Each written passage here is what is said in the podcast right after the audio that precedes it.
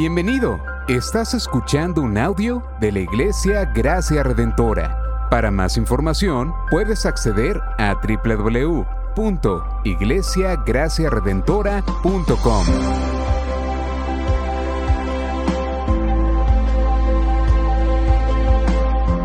En la exposición de la palabra, el pastor Xavier Torrado.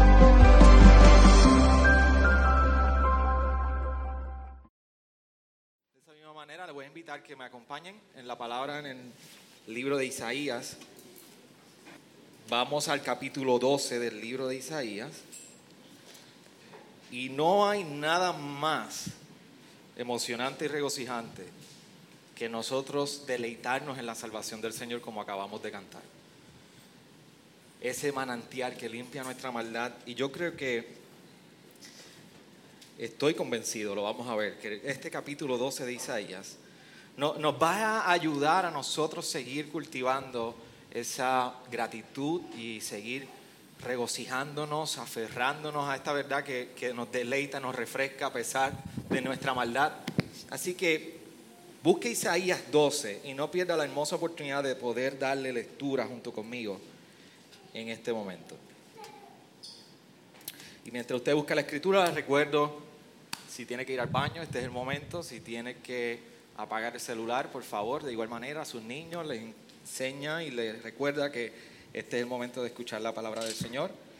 Por eso el Isaías 12 dice de la siguiente manera.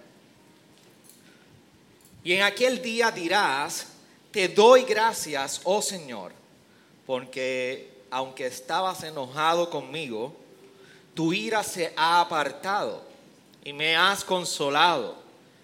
Dios es mi salvación.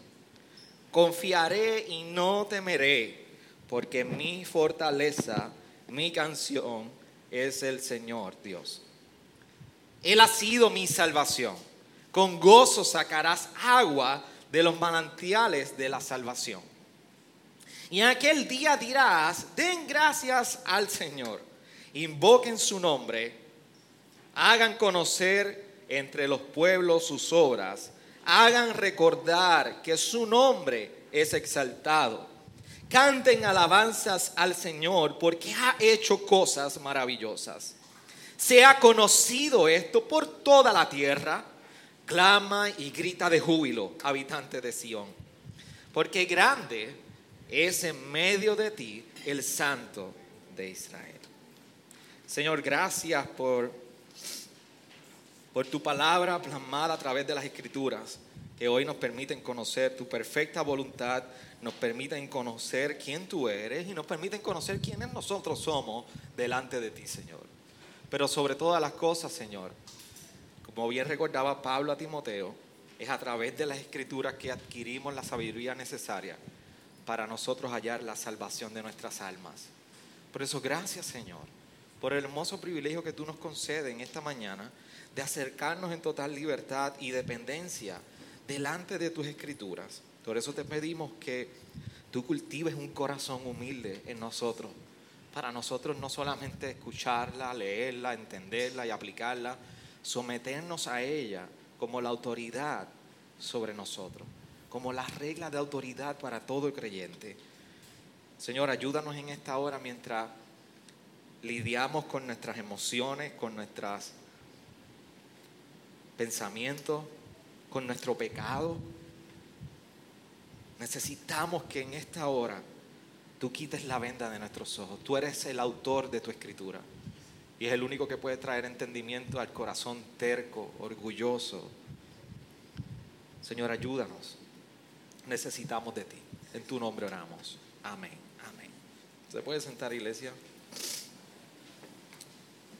Y en este recorrido de Isaías, hoy estamos en Isaías 12. Saben que la sema- la semana pasada, el domingo pasado, eh, estuvimos explorando Isaías 7. Así que no necesariamente vamos cubriendo capítulo a capítulo, pero sí porciones de Isaías que nos permiten entender qué es lo que está ocurriendo en las diferentes etapas históricas del libro de Isaías.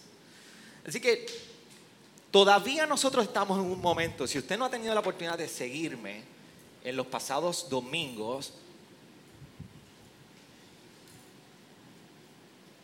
Si usted no ha tenido la oportunidad de seguirme los pasados domingos, yo, yo le invito que por favor vaya atrás, busque las prédicas, búsquelas desde diciembre, que corrimos a viento en la iglesia a través de Isaías, para que pueda entender un poquito la historia de qué está ocurriendo detrás de lo que nosotros estamos exponiendo o leyendo delante de la escritura.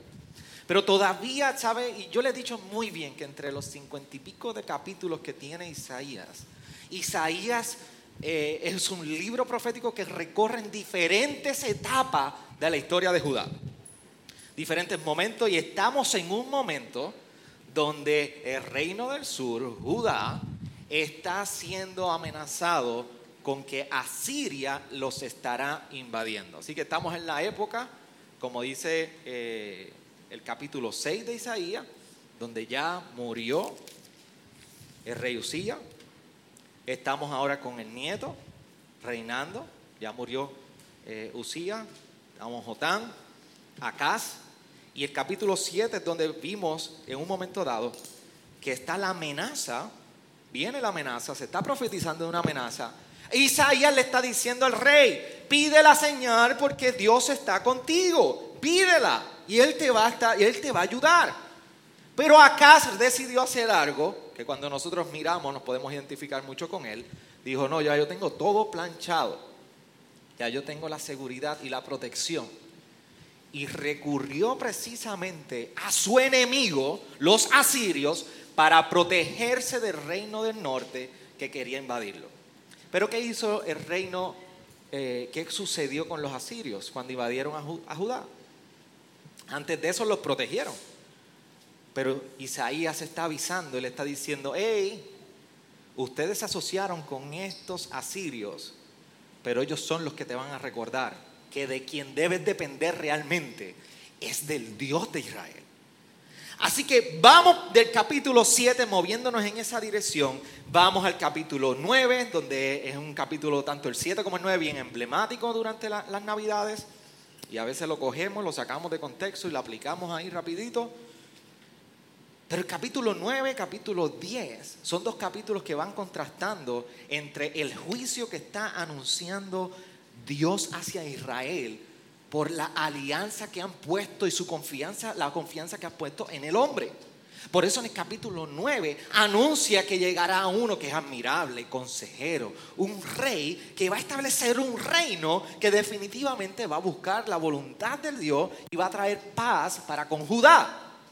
Pero les está diciendo en un momento dado en el versículo 14, el Señor pues corta de Israel la cabeza y la cola y la hoja de palmera y el anjunco en, su, en, un mismo día. Sencillo, va a talar a Israel. Hay un juicio por Israel, a Israel por esto. Pero a la misma vez sigue el profeta, Dios hablando a través de él, y va al capítulo 10 y le anuncia esperanza. Le dice, a pesar de este juicio que viene por lo que ustedes han estado haciendo y con quién se han estado asociando, hay un remanente que yo voy a guardar. Y esto es gracia del Señor, porque no estaría exterminando al pueblo. Había un remanente que perseveraría y le seguirían y entenderían que el santo de Israel es el Dios verdadero. Pero la pregunta es, ¿sería este Dios para Judá digno de confiar? ¿Realmente Judá podría confiar en este Dios ha prometido traer un remanente y tener cuidado y liquidar a sus enemigos? Sí. Esa es la respuesta a la pregunta que Isaías está trayendo aquí en el capítulo 12. Porque este capítulo es un cántico de Isaías ante la realidad que está viendo, que el reino de Judá, el pueblo de Dios, está sufriendo y va a sufrir, pero hay una hermosa promesa, que Dios sigue siendo y seguirá siendo quien Él ha prometido ser para el pueblo de Judá. Por eso el cántico que acabamos de leer no solamente es una realidad futura que está mirando Isaías cuando Dios los librará de los asirios sino que es un deleite para el presente para Isaías, al saber quién era Dios. Por eso es un cántico de confianza ante el rey verdadero de Israel y el rey de Judá. Así que es un cántico que habla del futuro, pero también del presente. Por eso sabemos que es del futuro, porque se menciona constantemente en aquel día, en aquel día. Y esto viene desde el versículo 11, que está anunciando dónde él va a terminar a los asirios. Por eso debe buscar aquí para tener referencia en el versículo capítulo 11. Dice, me estoy saliendo del bosquejo solamente por guiarlos un poco más.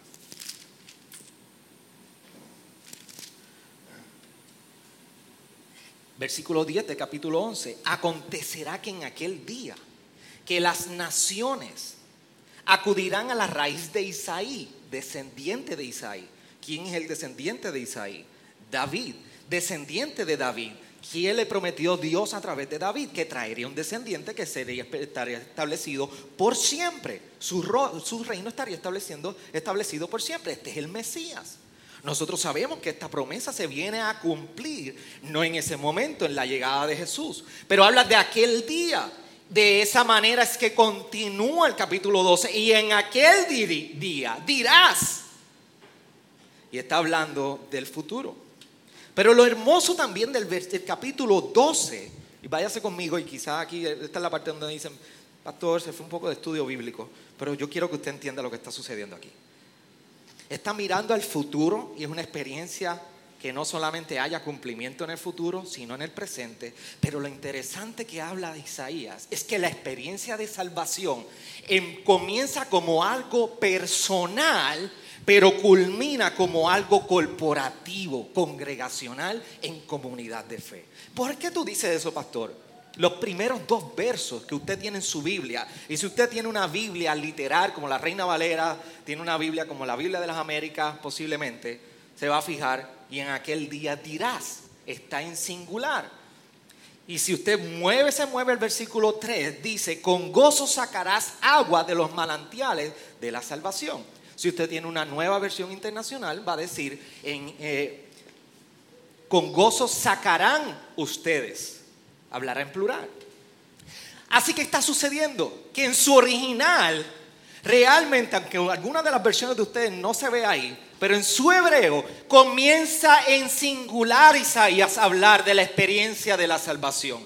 Pero el versículo 3, esa imagen de ir a un manantial y sacar agua de regocijo de salvación, es en plural porque es una experiencia en comunidad, es una experiencia de un remanente y un pueblo que Él ha llamado a vivir, a experimentar, a deleitarse en la salvación. Y eso tiene serias implicaciones para nosotros y eso sí lo vamos a hablar hoy.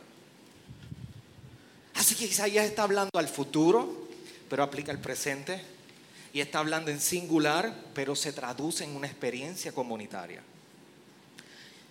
y sobre todas las cosas la experiencia que Él está definiendo a nivel personal y que se traduce también a una vida de comunidad o congregación como pueblo, es una experiencia de la gracia de Dios. Eso es lo que está definiendo Isaías en todo este cántico del capítulo 12.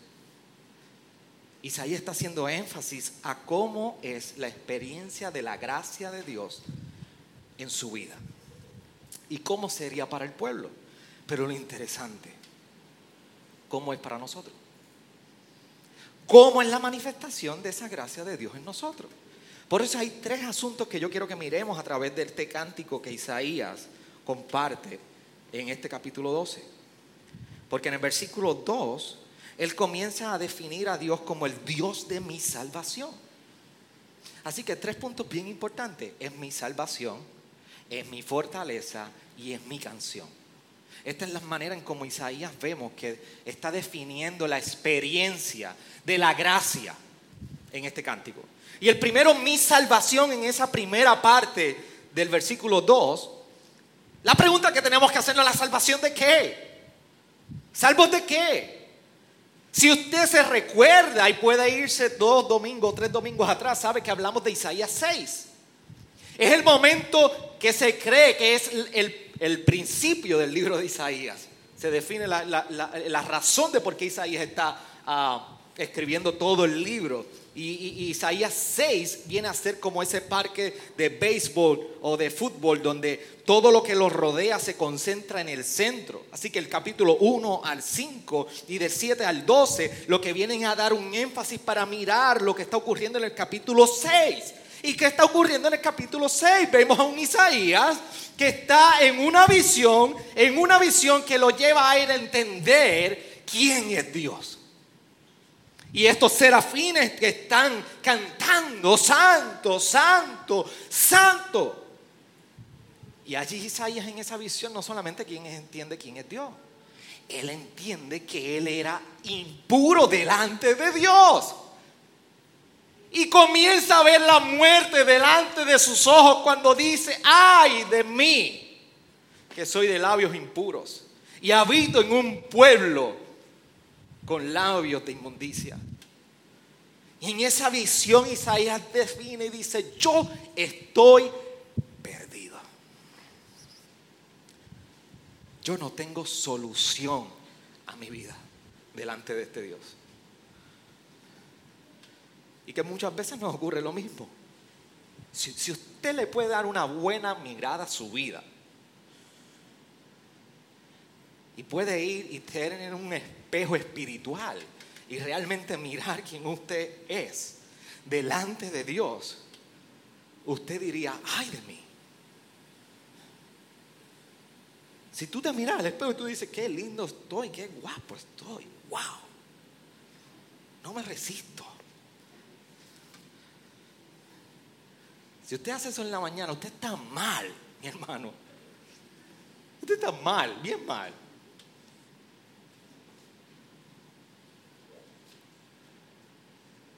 Pero si usted tiene la oportunidad de mirar la condición de su vida, y esa es la, misma razón por las ocasiones que usted dice, yo no voy a la iglesia porque me siento así, así, estás esperando que las cosas vayan bien para tú sentirte puro. Tú nunca te vas a sentir puro.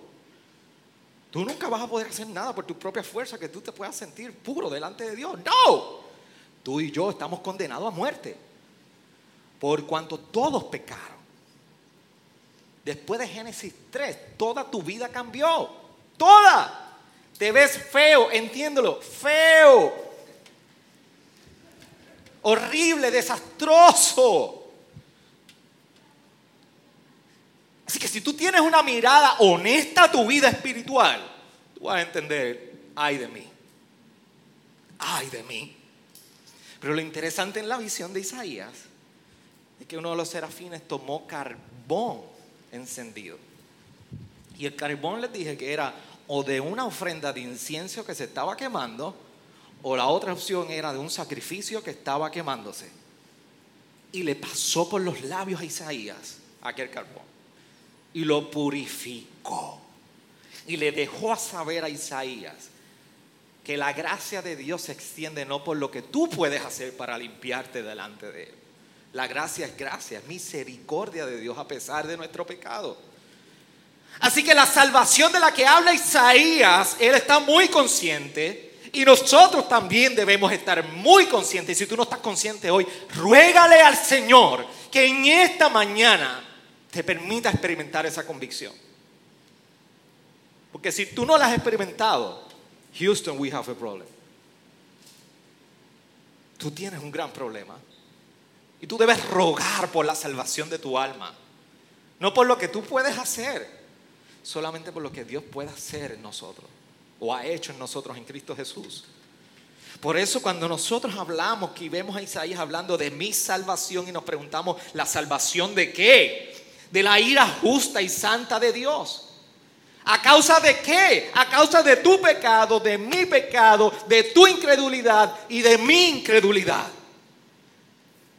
Entiéndelo, nunca vas a alcanzar la salvación por tus propios méritos. Si a ti te han dicho que el poder está en ti, que lo mejor está en ti, que tú puedes, que eches para adelante y te justifican la presencia de Dios, con ellos tú tienes un problema, tú estás lejos de Dios, tú estás mal delante de Dios, pero Dios en su gracia se ha acercado a nosotros. Y a pesar de el ay de mí que tenemos delante del Señor, Dios ha provisto a nuestro, nuestra condición. Y nosotros, tú y yo, hemos provocado la ira de Dios. Por eso Efesios 4:18 lo describe de la siguiente manera. Ellos tienen entenebrecido su entendimiento. Están excluidos de la vida de Dios por causa de la ignorancia que hay en ellos, por la dureza de su corazón. Colosense nos describe de una manera muy similar a como Isaías está hablando. Que su ira se ha apartado de nosotros y nos ha consolado. Cuando dice en capítulo 1, versículo 21, y aunque ustedes antes estaban alejados y eran de ánimo hostil, ocupados en malas obras. Eso no están hablando de otro, somos tú y yo. Y Romanos, Pablo nos recuerda la experiencia de salvación de la que describe Isaías precisamente en el capítulo 5, versículos 8 y 9, cuando dice, pero Dios demuestra su amor para con nosotros, que, que, aun, que siendo aún pecadores, Cristo murió por nosotros.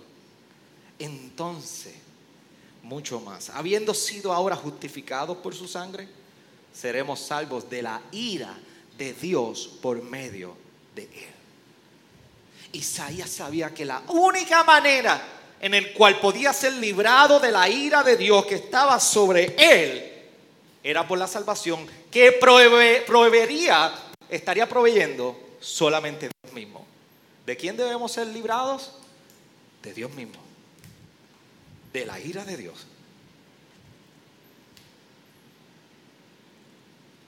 Por eso yo tengo grandes problemas cuando me dicen que, que Dios de quien nos salvó fue de Satanás. Satanás no tiene más poder que Dios. ¿Por qué entonces Dios nos tuvo que librar de Satanás? Satanás tienta, sí, Satanás es padre, padre de, toda mentira, buscando como león rugiente a quien destruir, a quien matar. El problema que tú y yo era es con nuestro creador. La ira del creador, que no es una ira como la tuya y la mía. Y aquí nadie se aira en su casa, aquí nadie en su matrimonio, con sus hijos, nadie. Quizás voy a describir esto, pero quizás nadie me entiende. No se gían, ahora sí lo estoy viendo cuando se gían. Yo que no lo sé cuando tienen la mascarilla, ahora los, veo. Pero no es una ira llena de pecado, oscura, es una ira santa sobre su creación, nosotros, a causa de nuestro pecado. Pero su amor, Dios ha provisto a Cristo Jesús para traer reconciliación.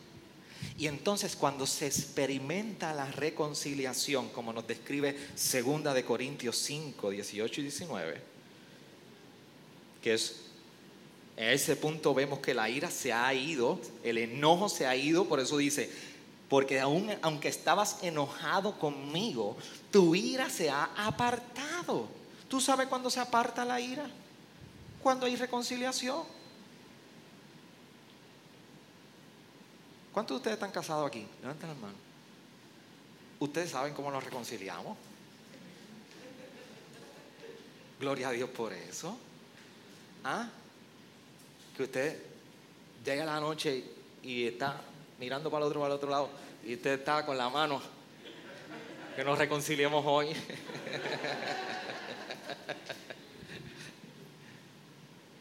hay confianza cuando hay reconciliación. Y Pablo decía esto en 2 de Corintios. Y todo esto procede de Dios, quien nos reconcilió con Él mismo por medio de Cristo y nos dio el ministerio de la reconciliación. Es decir, que Dios estaba en Cristo reconciliando al mundo con Él mismo, no tomando en cuenta a los hombres sus transgresiones y no encomendando a nosotros, y nos, nos ha encomendado a nosotros la palabra de la reconciliación. ¿Con quién era el problema? Con Dios mismo. ¿Con quién necesitábamos reconciliarnos? Con Dios mismo. ¿Quién proveyó para esa reconciliación? Dios mismo. Todo es una iniciativa del mismo Dios. Y la consecuencia es que trae consuelo a nuestra alma. Porque la experiencia de misericordia y gracia en nosotros trae consuelo. Saber que en este ser lleno de maldad, me llevó a ese manantial y limpió toda mi maldad. La sangre de Jesús, la sangre de Jesús. Entonces, yo puedo decir, tu ira se ha apartado y me has consolado. Y es como un bálsamo a nuestra necesidad. De que a pesar de que puedo ver en este espejo, todo lleno de pecado y distantes y lejos de Dios, por medio de Cristo ha abrazado mi pecado, ha, olvidado, no ha considerado mis transgresiones, me ha limpiado de toda maldad. Y yo entonces puedo encontrar consuelo en Él. Porque la vida y el alma del ser humano, cuando se ve ante su gran necesidad, constantemente es una agonía tener que lidiar con nuestro pecado. Constantemente es una agonía. Yo, les he explicado a ustedes en un momento dado, en una consejería donde trabajaba con, con este hombre que su esposa le había sido infiel. Y siempre que recuerdo el lidiar con la agonía de nuestro pecado, me lleva esa imagen delante de él donde a solamente cruzando el, el, escritorio, él está ahí y me está diciendo, yo lo quiero matar. Yo, yo quiero matar con quien mi esposa cometió adulterio. Pastor, y lo puedo matar. Tengo la manera de hacerlo, pero Cristo no me deja la agonía de su pecado, de querer responder a su pecado, pero saber que en Cristo estamos, trae consuelo a nuestra alma, a nuestra vida. Y esto es un reflejo de la gracia de Dios para con nosotros. Por eso la confianza es el producto de esta reconciliación. Cuando mis hijas saben que papá no está contento con algo que han realizado, comienza todo un operativo de reconciliación con papá. Y no siempre comienza con que lo hice mal, perdón papi. Comienza con una seducción y caricia. Y qué lindo ese día estoy flaco, lindo, apuesto y soy, ellas son mías. Hasta que yo, papá cede. Porque se busca la reconciliación para entonces encontrar la confianza. Papi, yo quiero esto. Así que la confianza es el producto de esta reconciliación. Y esto es lo que expresa Isaías. Una confianza porque es el producto de la reconciliación que Dios ha provisto. Me has consolado. Dios es mi salvación. Confiaré. y no temeré. La respuesta entonces a este asunto es gratitud. Por eso el, sal, el, salmista no, Isaías está diciendo, te doy gracias, oh Señor, en el versículo 1. Por eso nuevamente en el versículo 4 dice, y en aquel día dirán o dirás, den gracias al Señor. La gratitud viene a ser la respuesta de Isaías a la experiencia de gracia en la salvación. Pero ¿qué hace Isaías? Pone una imagen una imagen literaria donde pone un manantial al cual, un manantial que antes representaba la satisfacción, representaba la necesidad, porque el pueblo donde buscaba el agua eran manantiales. Y manantiales que constantemente mantienen agua, agua satisfaciendo, satisfaciendo, supliendo, supliendo. Y esa es la imagen que trae Isaías sobre la salvación como un manantial donde vamos, encontramos agua y satisfacemos nuestra vida eternamente, pero para cada día ese manantial suple. Para cada día encontramos agua. Para cada día son como aguas que saltan para vida eterna. Por eso la, la segunda manera en cual Isaías describe la experiencia de salvación. Es mi fortaleza. Por la segunda parte del texto, verso 2, dice mi fortaleza. Y si usted se fija y ha podido leer y leyó en algún momento el capítulo 11, el lenguaje que está utilizando Isaías es similar al momento del Éxodo. La imagen del Éxodo es una que sabe usted muy bien, yo se lo he dicho una otra vez, es repetitiva, es un eco que recorre todas las escrituras. Por eso en un momento dado, y el Señor destruirá la lengua del mar de Egipto. Y después dice y termina al final, así como hubo la, hubo, la hubo para Israel el día que subieron de la tierra de Egipto. Y aquí no es la excepción. Porque cuando Él está haciendo esta expresión, porque mi fortaleza y mi canción es el Señor Dios, está haciendo referencia a ese cántico de Moisés. Luego de cruzar el Mar Rojo en Éxodo 5, versículo 2, cuando dice, mi fortaleza y mi canción es el Señor. Y ha sido para mi salvación. Este es mi Dios y lo glorificaré.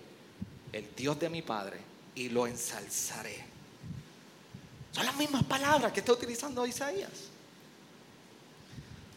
Isaías está encontrando y ha, y ha encontrado la fortaleza que únicamente proviene de Dios. ¿Cuál es el problema? Que tú y yo somos tentados a temer. Yo quiero que tú me escuches bien. Tú y yo somos tentados a temer. Una y otra vez. En la salud somos tentados a temer. En nuestras finanzas somos tentados a temer. En nuestro matrimonio somos tentados a temer. En cuanto a relaciones, somos tentados a temer. Una y otra vez. Sin embargo, Isaías nos está recordando lo que el salmista en un momento dado expresaba en el Salmo 46. Muy conocido este salmo cuando dice, Dios es nuestro refugio y fortaleza, nuestro pronto auxilio en las tribulaciones. Por tanto, no temeremos, aunque la tierra sufra cambios y aunque los montes se deslicen al fondo de los mares, aunque braman y se agiten sus aguas, aunque tiemblen los montes con creciente enojo. Y termina, el Señor de los ejércitos está con nosotros. Nuestro baluarte es el Dios de Jacob. Esta es este es el llamado que recorre la escritura y que Isaías por la experiencia de gracia está haciendo a nosotros. No temas, no temas. Y es importante recordarle a nuestra alma, no hay que temer en el Señor. Y esto no es positivismo, esto no es nada de, manipular nuestras emociones.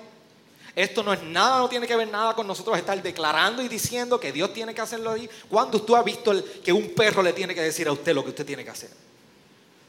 Pues cuando usted ha visto que la creación tiene que decirle al creador lo que Dios tiene que hacer con ellos. El llamado no es a decir, no temeré porque Dios va a hacer esto en mi vida. Yo no temeré porque Dios es Dios en mi vida. Punto. Que Dios haga como Él quiera, pero no temeré, porque Dios ha prometido, Emanuel, Dios con nosotros, estar todos los días, todos los días con nosotros. Pero el problema es que buscamos la seguridad. Buscamos la seguridad en las relaciones, Buscamos la seguridad en la economía, buscamos la seguridad en el estatus social, buscamos la seguridad en nuestro matrimonio, buscamos la seguridad en nuestras finanzas, buscamos nuestra seguridad en la estabilidad, buscamos whatever que sea, buscamos nosotros la, la estabilidad de nuestra vida. La buscamos en este mundo. Y peor aún, la buscamos en nosotros mismos. Tú y yo buscamos la seguridad en nosotros mismos. Pero Isaías nos recuerda que busquemos la fortaleza solamente en Él. Solamente en Él encontraremos la verdadera fortaleza a nuestra vida. Y la vida sí es dura, la vida sí está llena de incertidumbre, la vida sí está llena de retos, la vida sí está llena de obstáculos. pero el llamado es a fortalecerte en Él. En el matrimonio roto, fortalecete en Él. Ante el sufrimiento que llega por la salud o la enfermedad, la fortaleza está en Él. Cuando parece que no hay esperanza para mañana, la fortaleza está en Él. Él ha prometido estar con nosotros. Entonces, ¿cómo hacemos esto? ¿Cómo encontramos esa fortaleza, pastor? Isaías nos está diciendo, vayamos al manantial de salvación. Ir al manantial de salvación es recordarnos, no solamente experimentar de una vez y por siempre la satisfacción y el gozo y el deleite de la agua de salvación a nosotros. Es que recurrentemente vamos día tras día a buscar el Evangelio, a abrazar el Evangelio. Recurrimos al Evangelio, nos recordamos el Evangelio día tras día, noche tras noche. Tú y yo necesitamos el Evangelio. Por eso la respuesta es a confiar.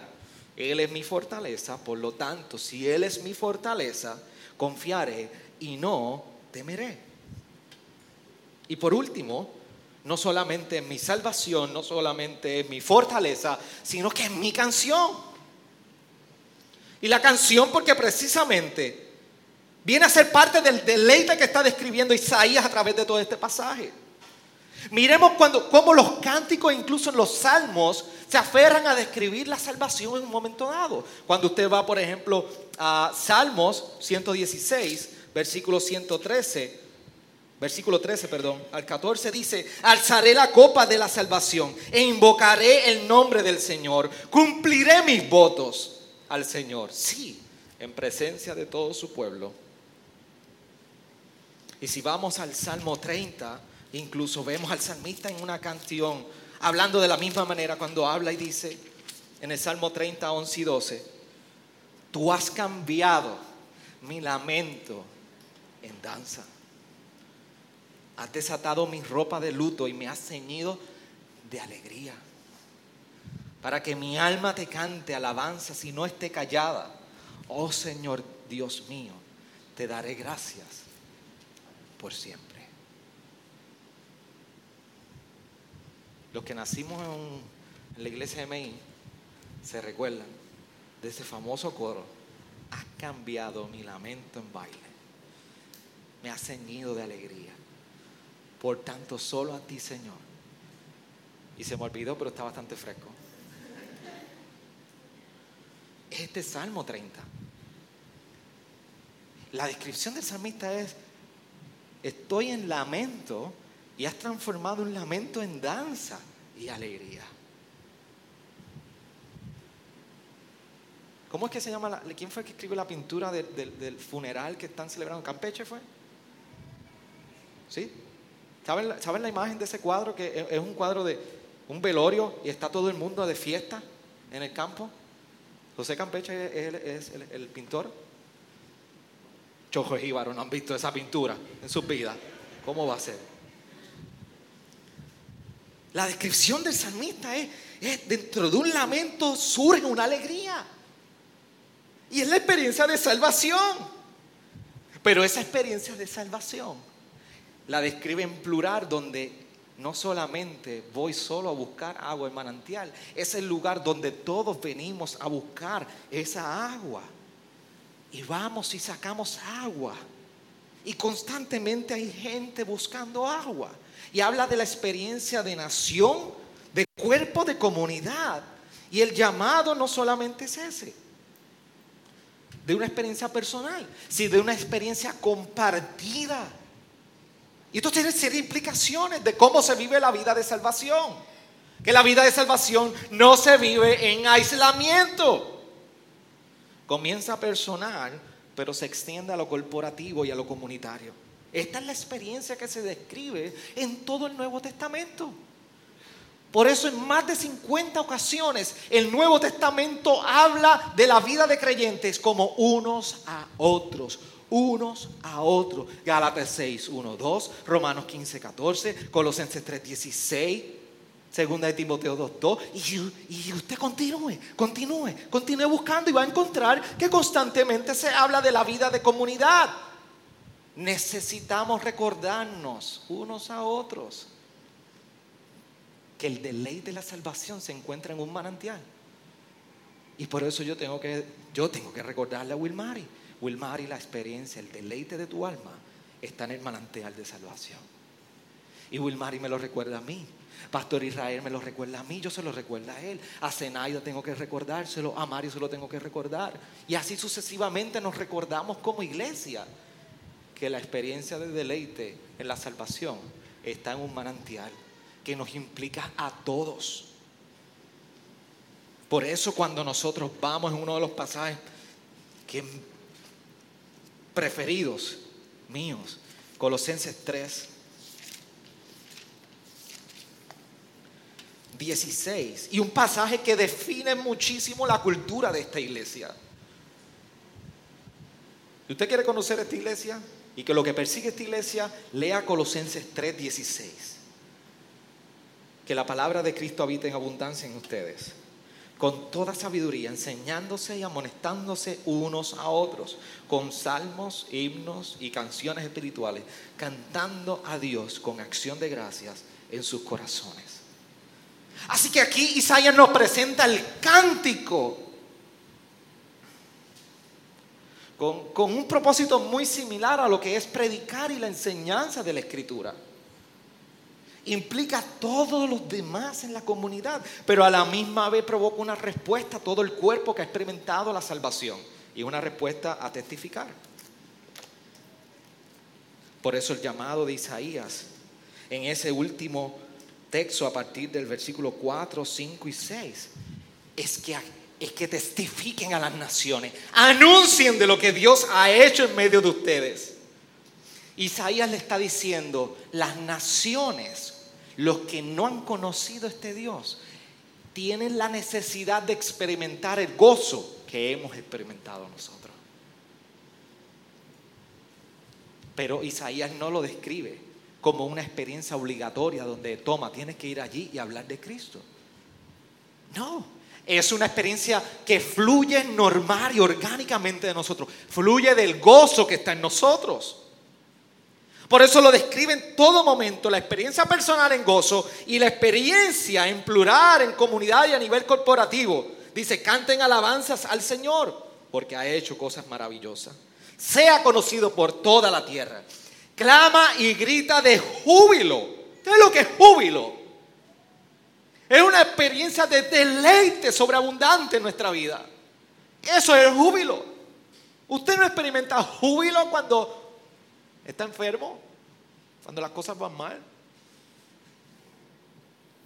Usted experimenta júbilo. Cuando gana, cuando experimenta victoria. Y es lo que precisamente experimentamos en Cristo Jesús. Porque grande es en medio de ti el Santo de Israel.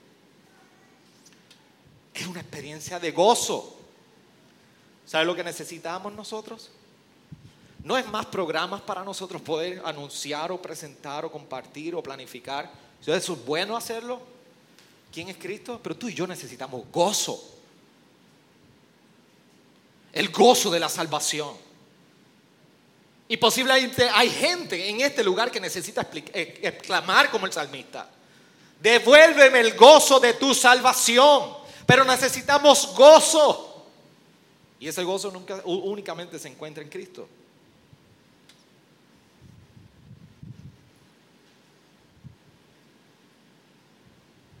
Solamente se encuentra en Él.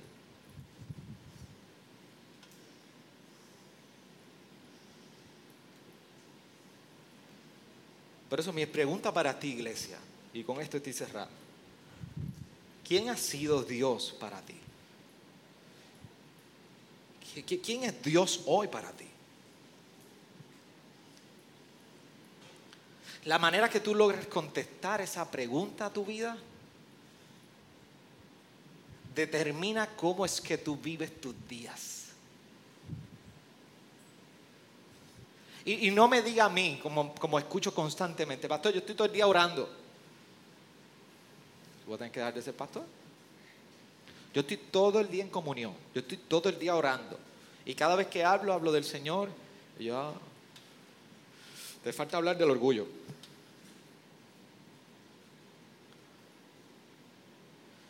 Estoy hablando de cuando contestamos, ¿quién es Dios para mí?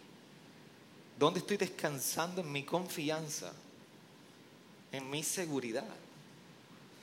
¿Quiénes, quiénes son mis fortalezas? ¿Quiénes son mis seguridades? ¿Qué, ¿Qué es aquello que pone cántico en mi boca? ¿Y qué es aquello que lo quita? Isaías, en Isaías en el capítulo 12 nos está recordando que Él es nuestra salvación. Es el fundamento de toda la experiencia de gracia que está describiendo Isaías. Que Él es nuestra salvación. Porque lo fue para el pueblo de Israel cuando cruzaron el Mar Rojo. Lo fue para los salmistas cuando experimentaban el gozo constantemente de experimentar la misericordia y la gracia de Dios, principalmente en David. Y es que es inevitable no, responder a su obra. Es inevitable no ver una obra de salvación y responder a ella.